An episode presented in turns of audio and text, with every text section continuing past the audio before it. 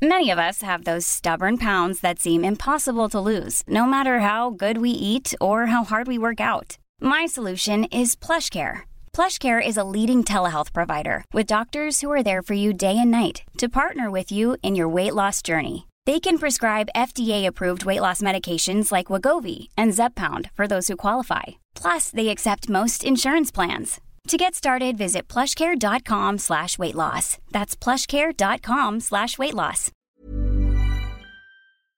Heraldo Radio. La HCL se comparte, se ve y ahora también se escucha.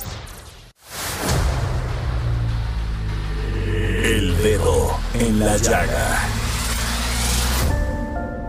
Había una vez un mundo en el que nadie creía. Un país de historias inexplicables. Una nación con personajes asombrosos. Santo Tomás tenía razón. Hay que ver para creer. El México increíble, las verdades que duelen, la voz de los que callan, el dedo en la llaga. Infórmate, diviértete, enójate y vuelve a empezar. El Heraldo Radio presenta El Dedo en la Llaga con Adriana Delgado. Christ.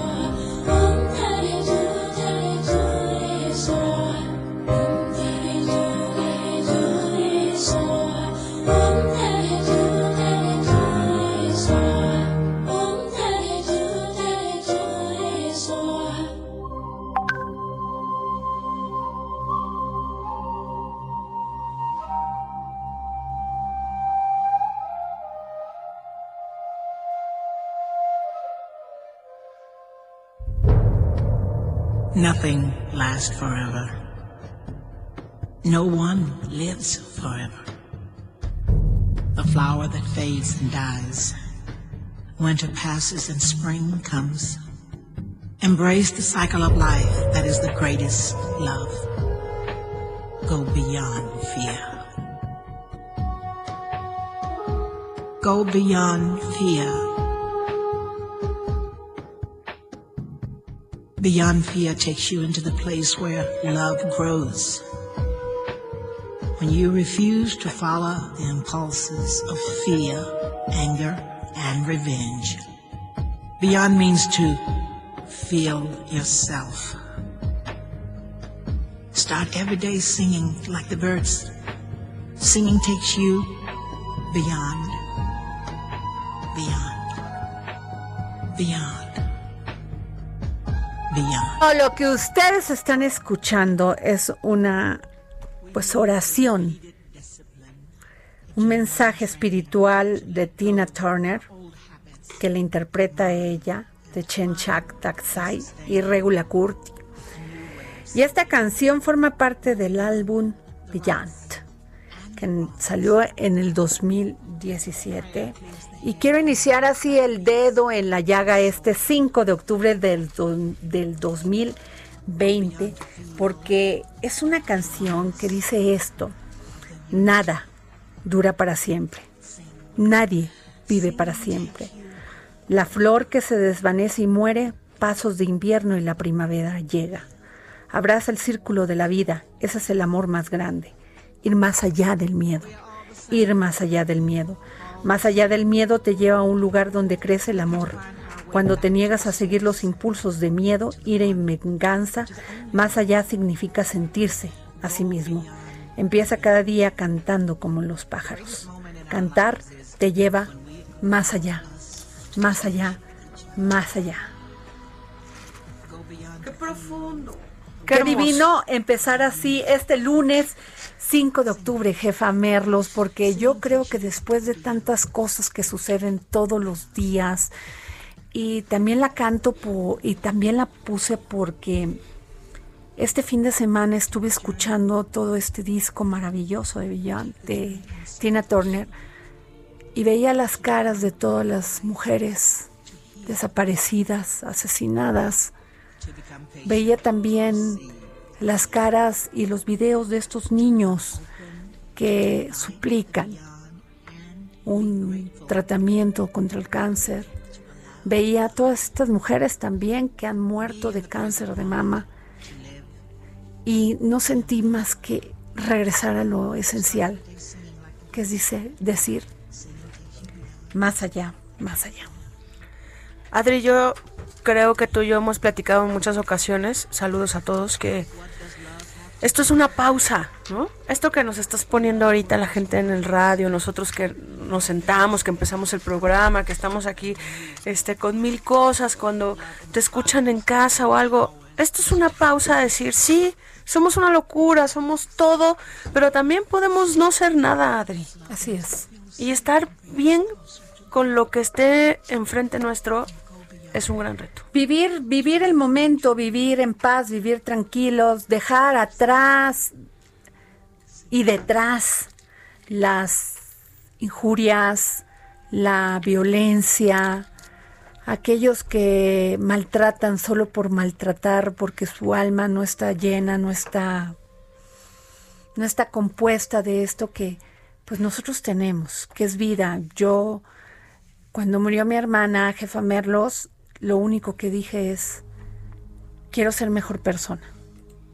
Porque la otra parte es llenarte de ira, de rencor, O de de tristeza. decir, o de tristeza y decir, ya no voy a ver quién me la hace, sino quién me la paga.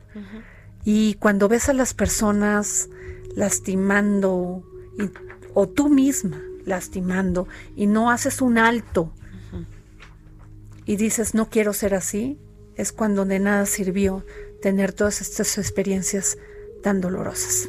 Sí, claro. Y, y además, Adri, que es, esta parte en la que tenemos que comprendernos unos a otros, que hay que ejercer una palabra que a mí me gusta mucho, que es compasión. Y es, la gente puede ser mala entre nuestros ojos y quién sabe qué historia tenga, Adri, qué, qué pasó, por qué es Así es. así.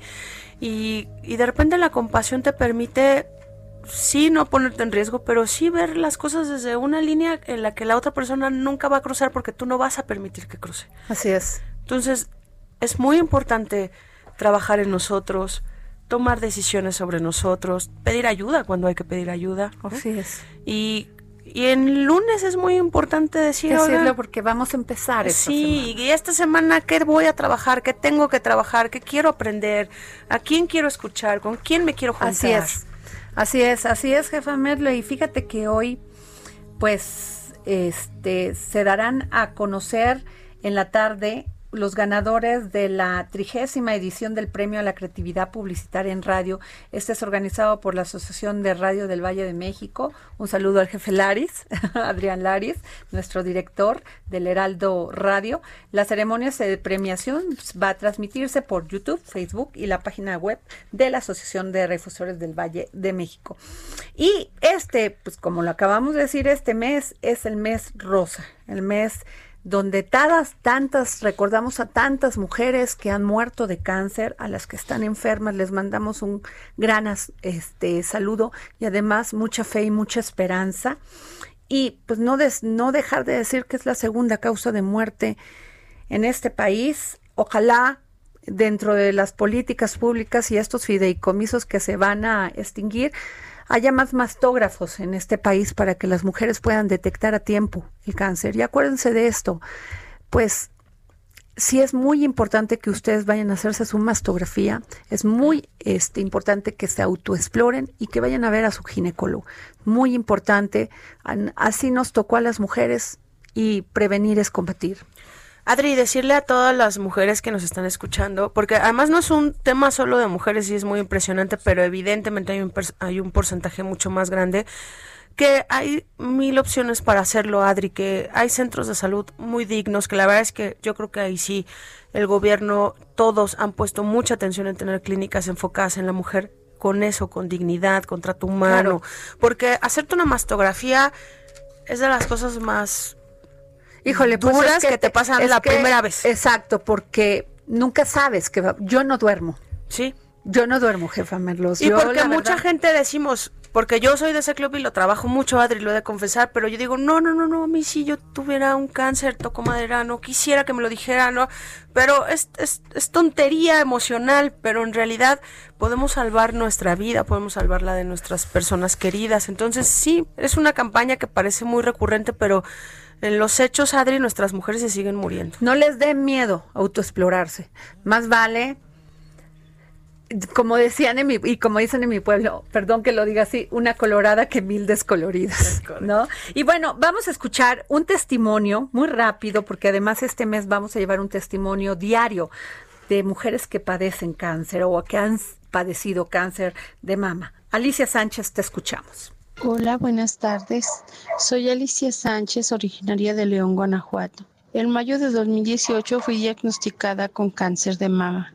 Pasé por mastectomía total, por ocho ciclos de quimioterapia. A la fecha estoy libre de cáncer, estoy en remisión, dándole gracias a Dios por esta nueva oportunidad de vida. Para muchos cáncer es sinónimo de muerte, para mí es sinónimo de mientras haya vida y esperanza.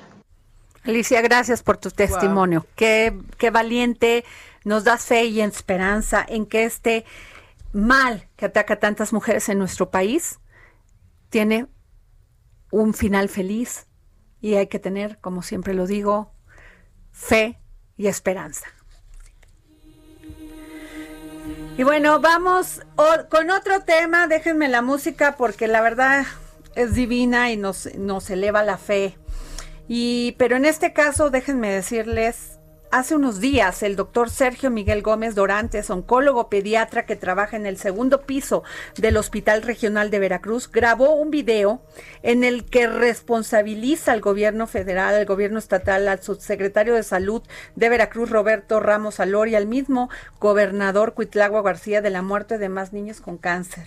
Denunció en el video que circuló en redes que 40 niños con cáncer ingresados en el Hospital Infantil de Veracruz, Torre Pediátrica, no están recibiendo sus medicamentos y que uno de ellos lamentablemente ya falleció. Este video desmiente las declaraciones que también existían del doctor Ramos Alor, que dijo que no existía tal desabasto. Luz María Rivera, director y columnista del periódico El Mercurio de Veracruz, le hizo una entrevista al doctor Sergio Miguel Gómez, en donde declaró que lo que realmente pasa es que en Jalapa hay quien, hay alguien que no quiere soltar el dinero. Además asegura que no pagan las resonancias desde hace un año y que no están interesados en pagar los estudios que se necesitan. El video en donde el doctor hace la denuncia se volvió viral al grado que una asociación civil en Guadalajara lo contactó para ofrecerle el medicamento que le urge a los niños. Este médico demanda a las autoridades del gobierno, de lo federal, estatal y de la Secretaría de Salud a ponerse a trabajar para abastecer los medicamentos necesarios para que los menores puedan recibir sus quimioterapias. Terrible, jefa Merlos. O sea, yo no entiendo. Sigo sin entender con tantas súplicas, con tantas marchas, con tantos padres y madres con el dolor en el corazón, en su cuerpo, en su vida, y no estemos entendiendo. Adri, ¿qué hacemos? Es que es impresionante, o sea, no sé, ya agarraron la voz ellos. Que tenemos que salir a golpear, tenemos pues que ir a salir a los las mujeres, tenemos que ir a pintar. Sí, como han salido los papás de los niños en el aeropuerto, en circuito, y como los han maltratado, y como los han detenido, y como es el tema de mujeres, es igual. Díganos qué hacemos. ¿Qué, qué, necesitamos? Díganos, ¿qué hacemos? o sea, ¿qué hacemos para que los niños puedan, o sea, los sacan en video, los niños sufriendo, pidiendo de dos, tres añitos que necesitan su medicamento. Pero para eso tenemos una entrevista que Luz María Rivera, compañera del Mercurio Veracruz, le hizo a doctor, por favor. Esta noticia lamentable como tú la da a conocer el doctor especialista en oncopediatría, el doctor Sergio Miguel Gómez Dorantes, del Hospital Infantil de Veracruz, conocido aquí en la ciudad de Veracruz como la Torre Pediátrica. La Torre Pediátrica eh, está a unos pasos del Hospital Regional, lo comento para que la gente vea un aproximado de 40 niños de estas edades con cáncer de distintos tipos. El doctor Gómez Dorantes a raíz de que, desesperado, porque difunde un video en su red social que los medios veracruzanos replicamos el fin de semana, pues generó una ola de gran malestar social en Veracruz. Al enterarnos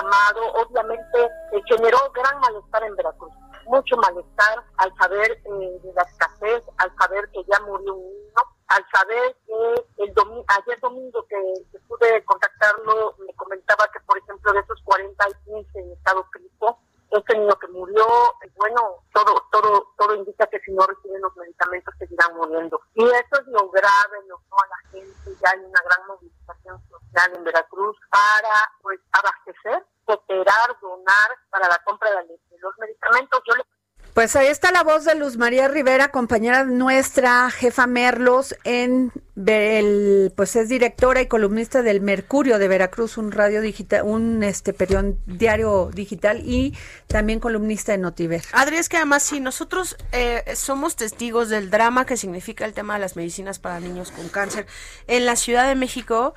Híjole, de verdad es que me aterroriza la idea de cómo están en los estados y en los municipios. Ah, bueno, yo nada más les quiero decir que a través de un video en redes sociales detalló que la campana campaña se llevaría a cabo del 4 al 10 de octubre, cuyas donaciones serían recibidas en la cuenta de, de Bancomer, ¿sí?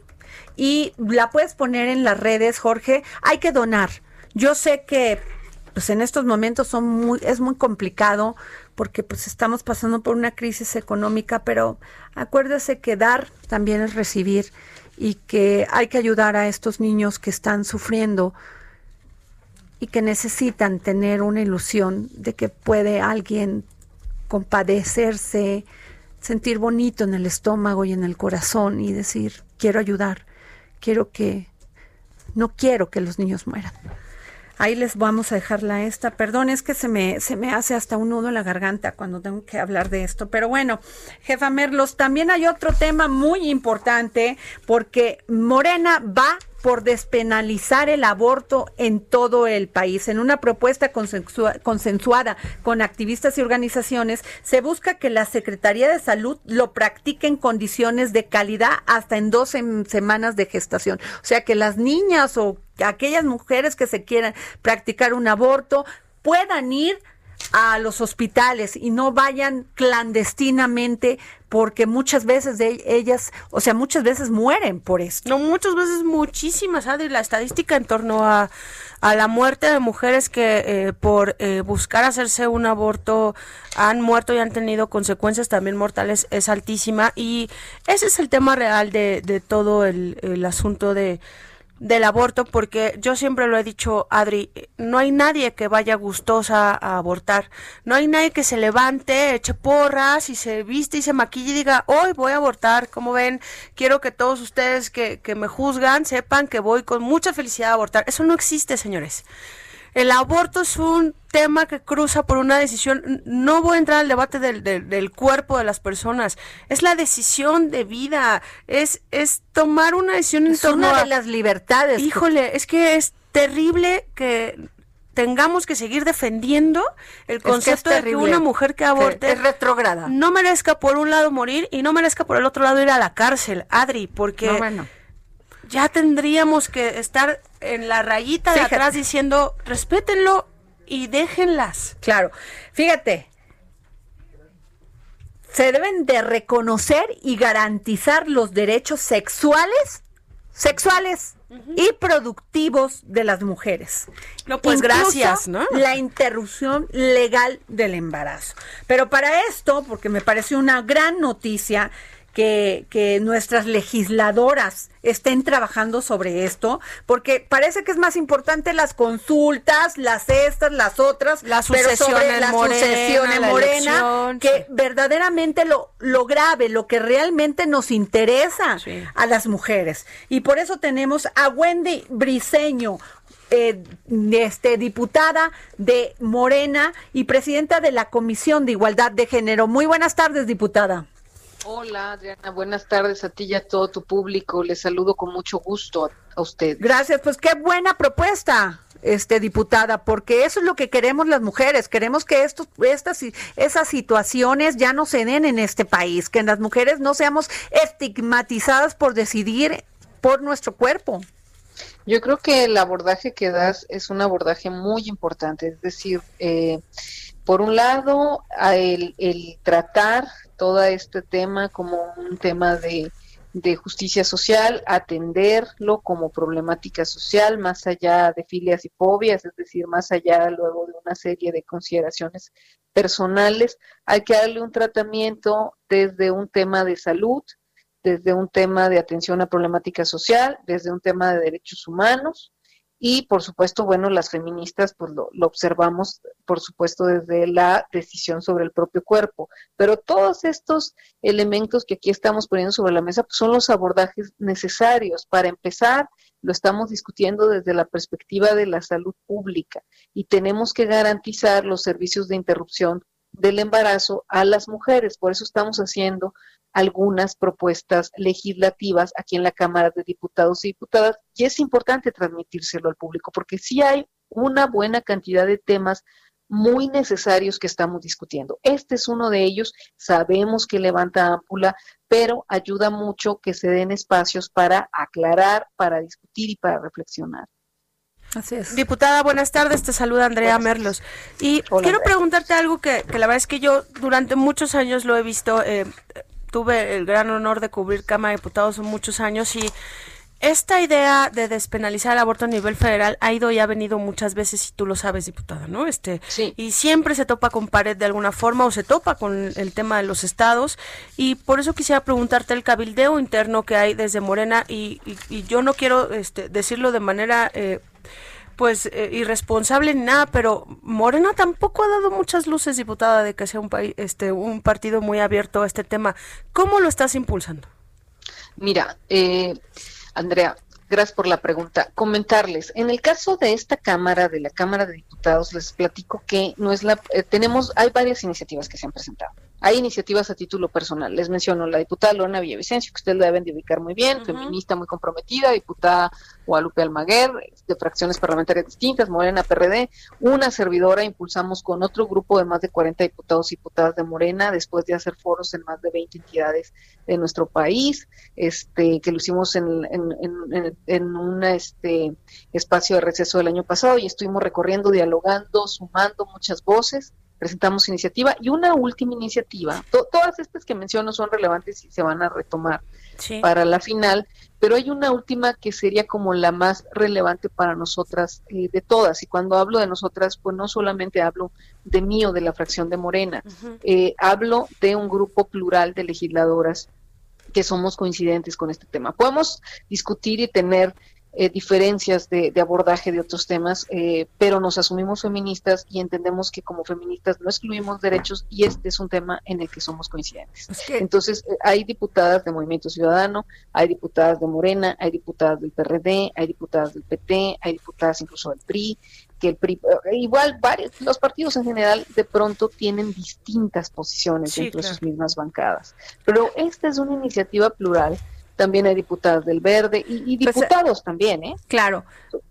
Sí, dime, dime, dime. Sí, a, ver, nos vamos a tener que ir a un corte, diputada, pero nomás le digo que creo que es muy importante que pongamos esto en el centro de la discusión, porque en 40% de los embarazos no deseados se presentan en mujeres entre 15 y 19 años. Gracias. ¿Qué va a hacer, qué van a hacer nuestras legisladoras para evitar que estas niñas se sigan embarazando y sobre todo se sigan este pues y quieran seguir abortando. No, o, entre comillas, entre comillas pagando el costo de su, ¿no? O sea, de, de haberse embarazado. Exacto. porque híjole, la gente es bien dura con, el estigma social es tremendo. Exactamente. Entonces, para nosotros es muy importante esto porque, este, eh, y nos vamos a ir a un corte, este, diputada, si me permite mantenerse en la línea y regresamos con usted.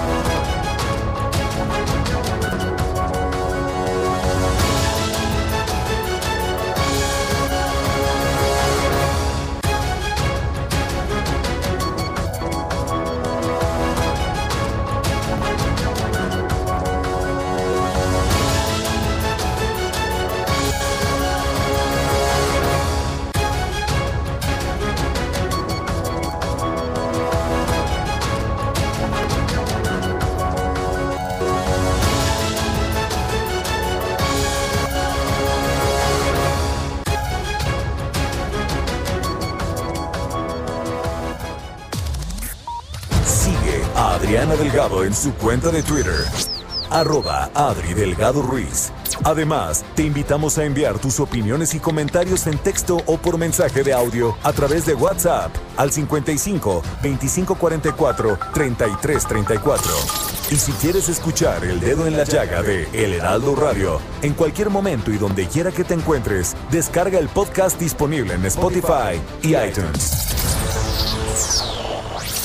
Heraldo Radio.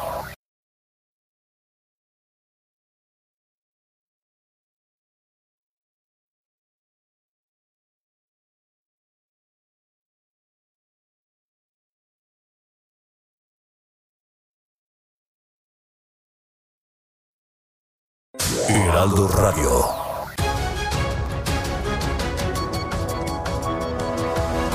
Bueno, regresamos aquí al dedo en la llaga y tenemos en la línea a la diputada Wendy Briseño, que es presidenta de la Comisión de Igualdad de Género. Y es que les, les, les comento que la Cámara de Diputados va a presentar una, este, una, pues una iniciativa para que las personas que decidan interrumpir el, embarazo, las mujeres que decidan interrumpir el embarazo, puedan ir a una clínica de la Secretaría de Salud para, pues, este, posponerlo, ¿no? Este, o cómo se llama, eh, jefa Merlos? ¿Cómo ejecutarlo? Pues? Ejecutarlo sin que sin que peligren sus vidas. Y diputada, estábamos hablando con usted aparte este respecto al 40% de los embarazos no, no deseados se presentan en mujeres entre 15 y 19 años. ¿Qué tenemos que hacer para que estas jóvenes y jóvenes también, hombres, también tomen conciencia de esto, porque no nada más es el problema de la mujer. La iniciativa ya se presentó. Esta que les platicaba antes de irnos a corte es la que presentamos más reciente y es sobre la que estamos trabajando para ya dictaminarla. Dictaminarla es ya hacer un, un el documento donde diga si es viable o no es viable. O sea, la dictaminación, el proceso ya de decir va para adelante o que tiene que modificarse. Entonces, en este caso, hay un proceso de dictaminación pendiente por parte de la Comisión de Salud y por parte de la comisión que yo presido, que es la de Igualdad. Eso se le llama en Comisiones Unidas. Esta iniciativa la suscribimos más de 140 legisladores y legisladoras de prácticamente todos los partidos, salvo por ahí dos partidos. Entonces, eh, esta iniciativa plural es una muestra, es un indicador de que hay un compromiso con eh, toda esta agenda de los derechos sexuales y reproductivos. ¿Qué es lo que tenemos que hacer? Pues tenemos que hacer mucha prevención. En, este, esta es una parte. La iniciativa contempla no solamente los servicios de interrupción del embarazo en la Ley General de Salud, que eso es lo que, este, que eso es lo que estaríamos avanzando, pero además contempla una serie de eh, vamos a decir, de adecuaciones para hablar mayormente de prevención. Estamos muy conscientes de que tiene que haber un tema de prevención del embarazo adolescente y ahora tremendamente del embarazo infantil. Pero además aquí hay que recordar algo. Todo embarazo infantil, embarazo adolescente, pues son productos de violación, son, estamos hablando de menores de edad, no estamos hablando de temas de consenso. Ese es un gran punto el que acaba de decir. personalidad, claro. Es, cierto, porque son menores de edad y eh, cuando, y eso pues directamente da un tema de violación.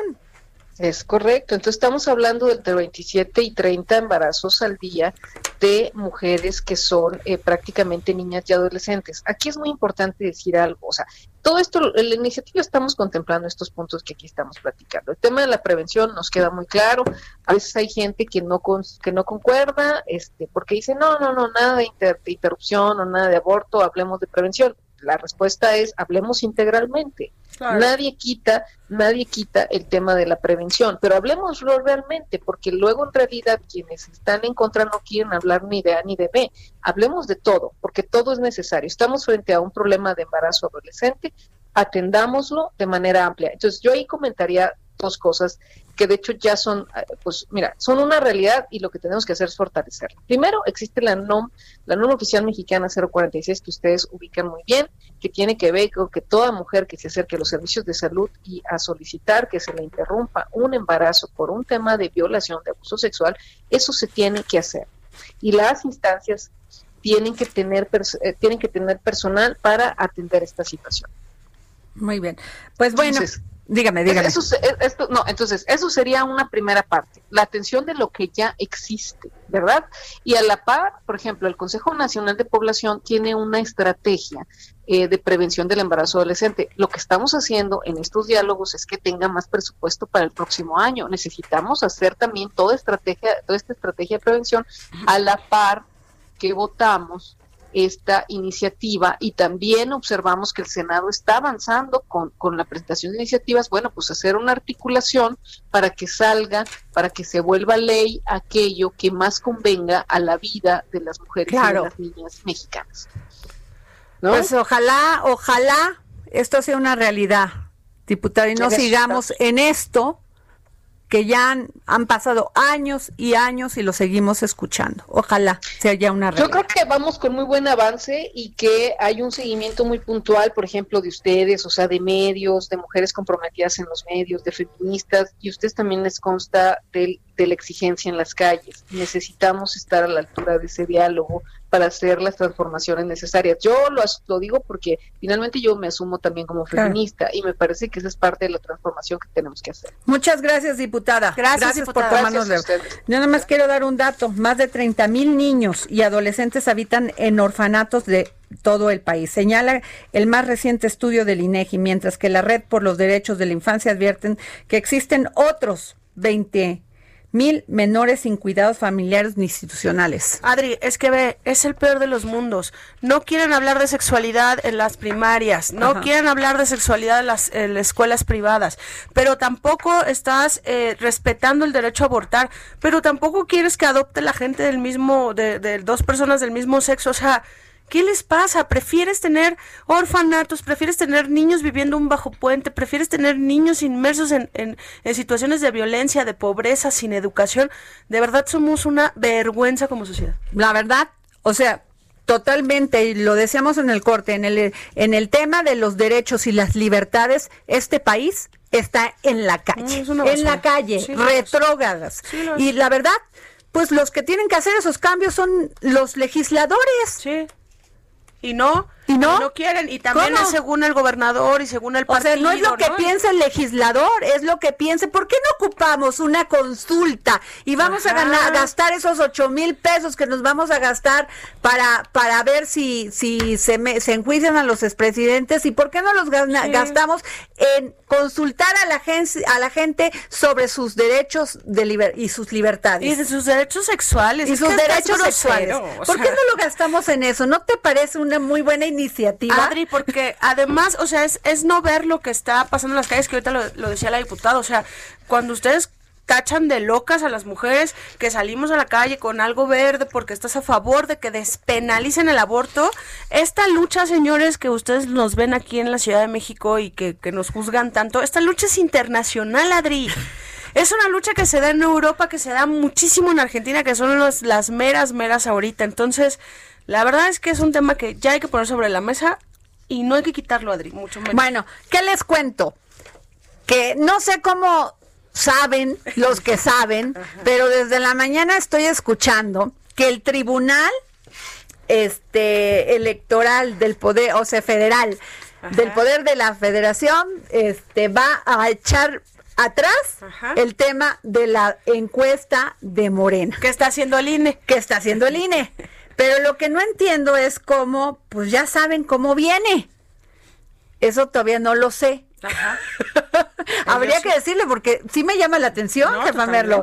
No se supone que ellos pues tienen los todos los este ¿cómo se llaman todos los este el análisis y lo guardan celoso, celosamente. son procesos legales. Porque además la sesión se supone que iba a venir a las 5 de la tarde, la del Tribunal Electoral y resulta que pues que ya no va a haber. Ya hoy no. Pues bueno, eh, pero para eso tenemos que yo siempre le agradezco a Héctor Díaz Polanco, presidente de la Comisión Nacional de Honestidad y Justicia de Morena, para que nos pueda platicar sobre este tema. A ver cómo la ve, porque ya todos, o sea, ya el Twitter está que arde. Don Héctor. ¿Cómo está? ¿Cómo le va? Muy bien, querido don Héctor. Gracias por tomarnos siempre la llamada. Oiga, ¿cómo se enteran los enterados? Pues eso, es, un misterio, pero el hecho concreto es que sí se dio a conocer esta propuesta, este proyecto del tribunal para revocar los anteriores planteamientos, corregirlos y ordenar que se suspenda la eh, encuesta, el proceso para realizar la encuesta y elegir al secretario, a la secretaría y a la presidencia de Morena, lo cual es muy sorprendente, porque esto empieza a convertirse, bueno, ya desde hace rato parece ser más bien una comedia de equivocaciones. Pues sí, porque eh, ahora, ahora, ahora están en posiciones eh, contrapuestas, porque los que pidieron a gritos e insistieron todo el tiempo, sobre todo en los medios, que no se realizara el proceso de elección de estos dos puestos fundamentales de Morena. Al interior de Morena y con los procedimientos de Morena, sino que se realizaran fuera de Morena, es decir, ya se concretó por el INE y a partir no de elección de asamblea, sino de encuestas. Ahora están muy preocupados porque resulta que el tribunal llega a la conclusión de que, al parecer, todavía hay que esperar la decisión. Pero ¿y cómo saben, don Héctor? Pues cómo... Que hay que, de que hay que suspenderlo y, posponerlo. Esto, ya no les parece, pero eh, lo, que, lo que se olvida es que todo este embrollo deriva de una decisión del tribunal originalmente tomada para sacar del ámbito estatutario del partido la decisión sobre este punto. Y esto es lo que nos tiene embrollado en el camino. Híjole, sí, porque mire, nada más, Porfirio Muñoz Ledo dijo, atropello a la democracia mexicana, un tribunal corrupto que ordenó inconstitucionalmente violar los estatutos de Morena. Ahora se retracta de un proceso que está por terminar y propone otro para después de las elecciones. Pero si todavía no se ha dictaminado. O sea, ¿cómo dice? Y este fue un tuit hace, bueno, ¿qué serán? Dos horas, ¿no? Y luego este, y luego hay otro también de Mario Delgado que denunció que se podría materializar un vergonzoso complot para evitar que gane la encuesta que definiría al próximo presidente nacional. Y bueno, don Héctor, usted, usted siempre me contesta lo que le pregunto. Dicen que hay mano negra que, que, eh, que, lo que quiere la dirigencia actual es quedarse todavía más tiempo hasta que pasen las elecciones. ¿Esto es cierto o no es cierto?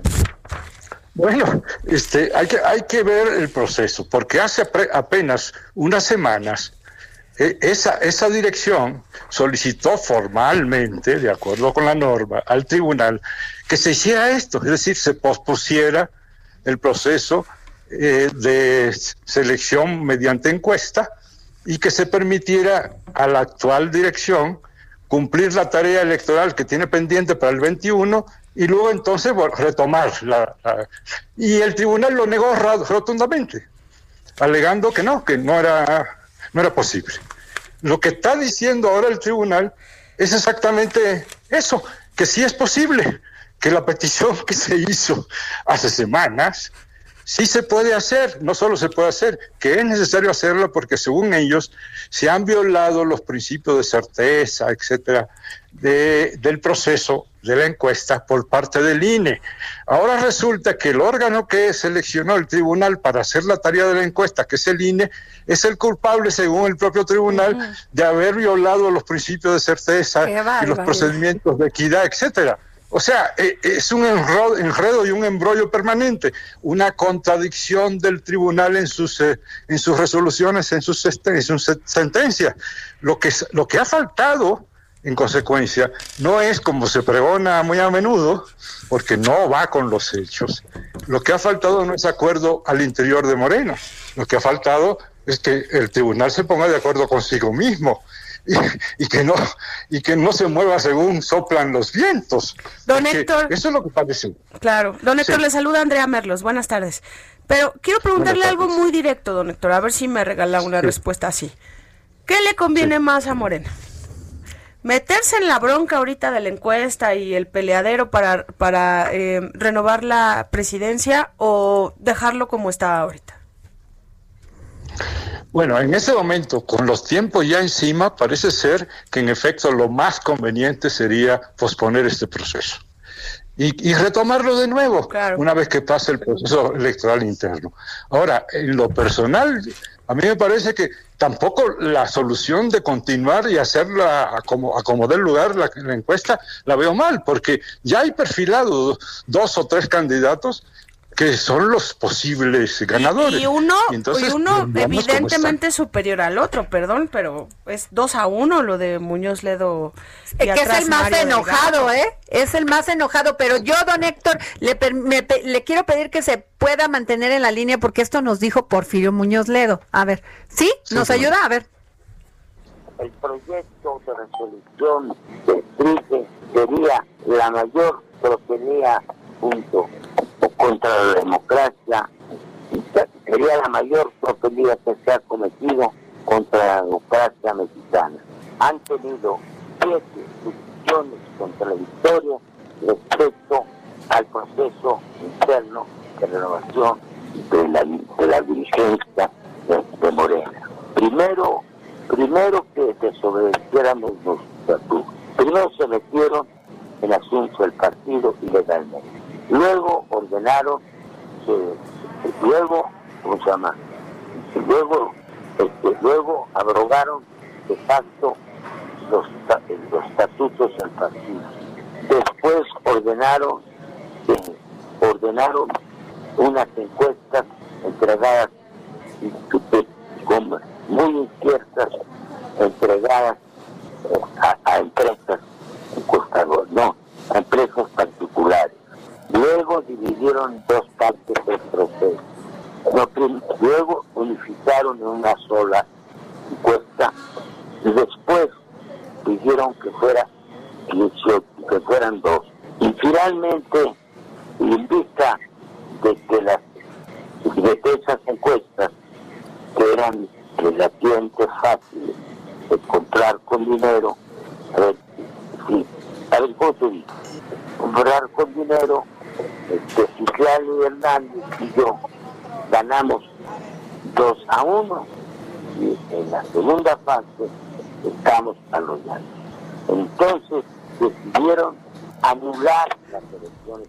Pues ahí está don Héctor, es el más enojado porque dice yo ya iba 2 a 1. Sí, bueno, tiene razón en su relato, en su narrativa, porque en efecto el tribunal ha venido tomando cada una de las decisiones que él menciona. ¿Qué es lo que tenemos entonces acá?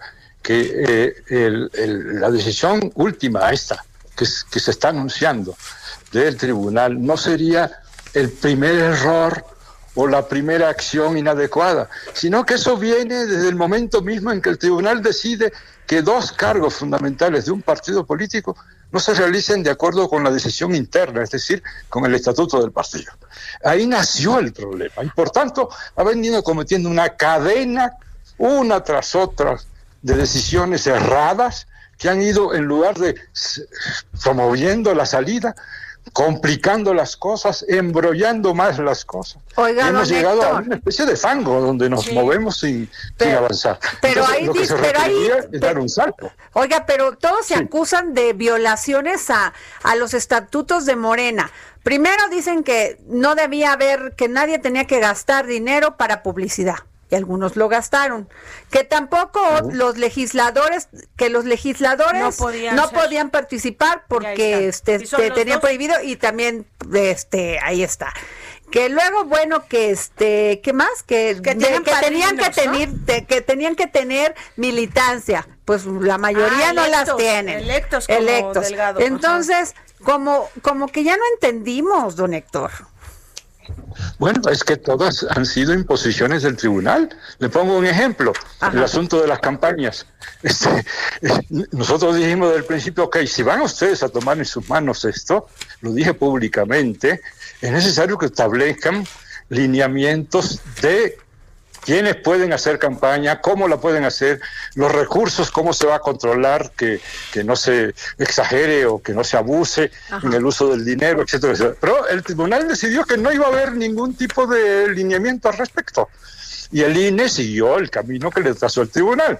Bueno, cuando empiezan a aparecer ya, eh, los espectaculares por todas partes, particularmente de uno de los candidatos, de un legislador, entonces pues todo el mundo se queja, pero ya no hay manera de controlar este proceso. Pues no. ¿quién fue el culpable? ¿Quién no estableció los lineamientos? ¿Quién los que tenía que establecer el tribunal? Cuando nosotros nos decían, ¿por qué la comisión no interviene? Porque el tribunal procedió a una especie de suspensión del estatuto por lo que hace la encuesta.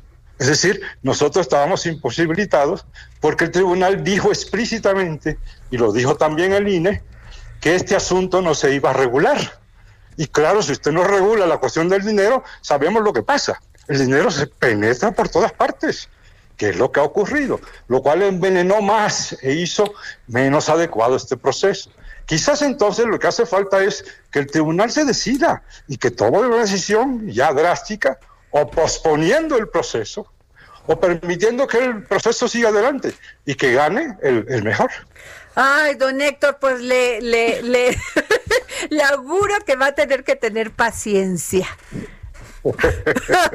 paciencia, tolerancia y mucha fe, don Héctor.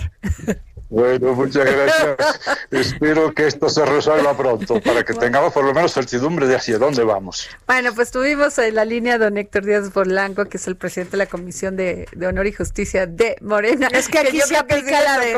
Se están peleando. Es que qué bárbaro. Bueno, jefe, a ver, lo vamos contigo porque tú nos tienes un tema muy interesante. Descifrado con Andrea Merlos.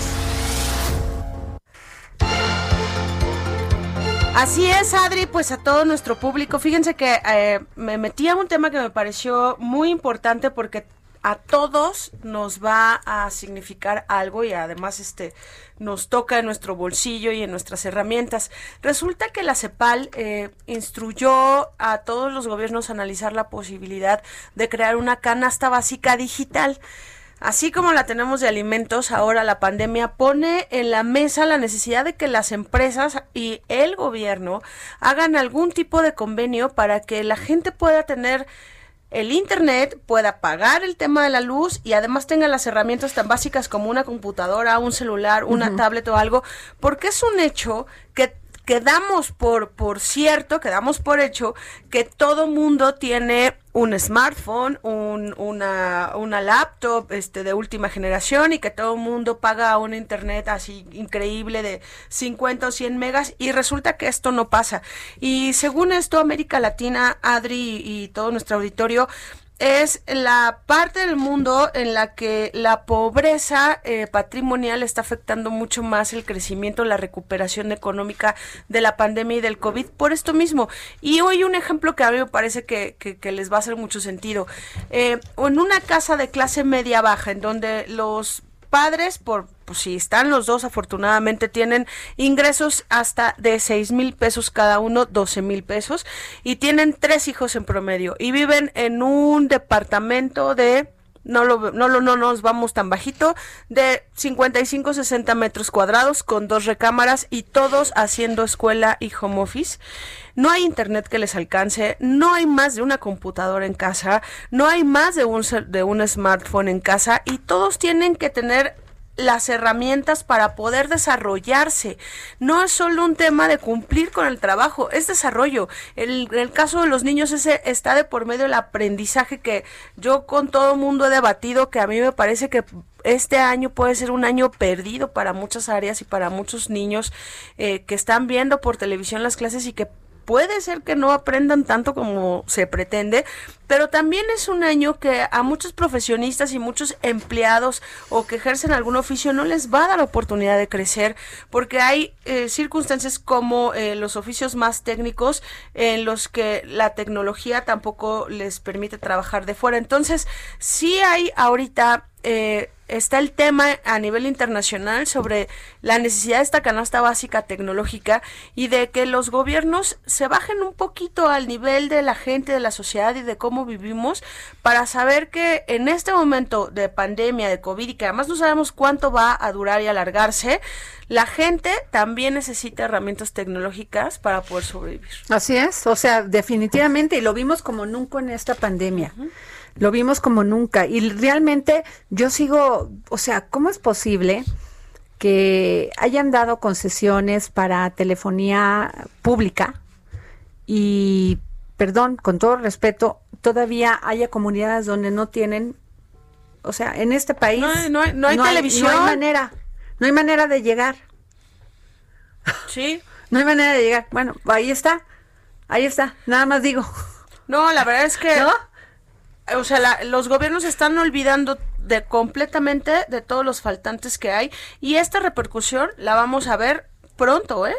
ni siquiera creas que lejos. Esto es pronto. Pues así es.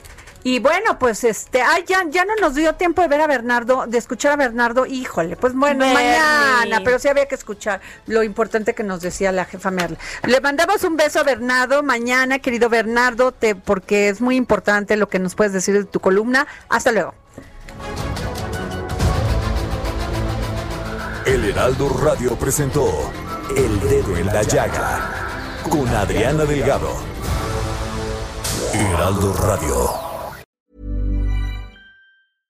Imagine the softest sheets you've ever felt. Now imagine them getting even softer over time. That's what you'll feel with Bowl and Branch's organic cotton sheets. In a recent customer survey, 96% replied that Bowl and Branch sheets get softer with every wash. Start getting your best night's sleep in these sheets that get softer and softer for years to come. Try their sheets with a 30-night guarantee. Plus, get 15% off your first order at bowlandbranch.com. Code BUTTERY. Exclusions apply. See site for details.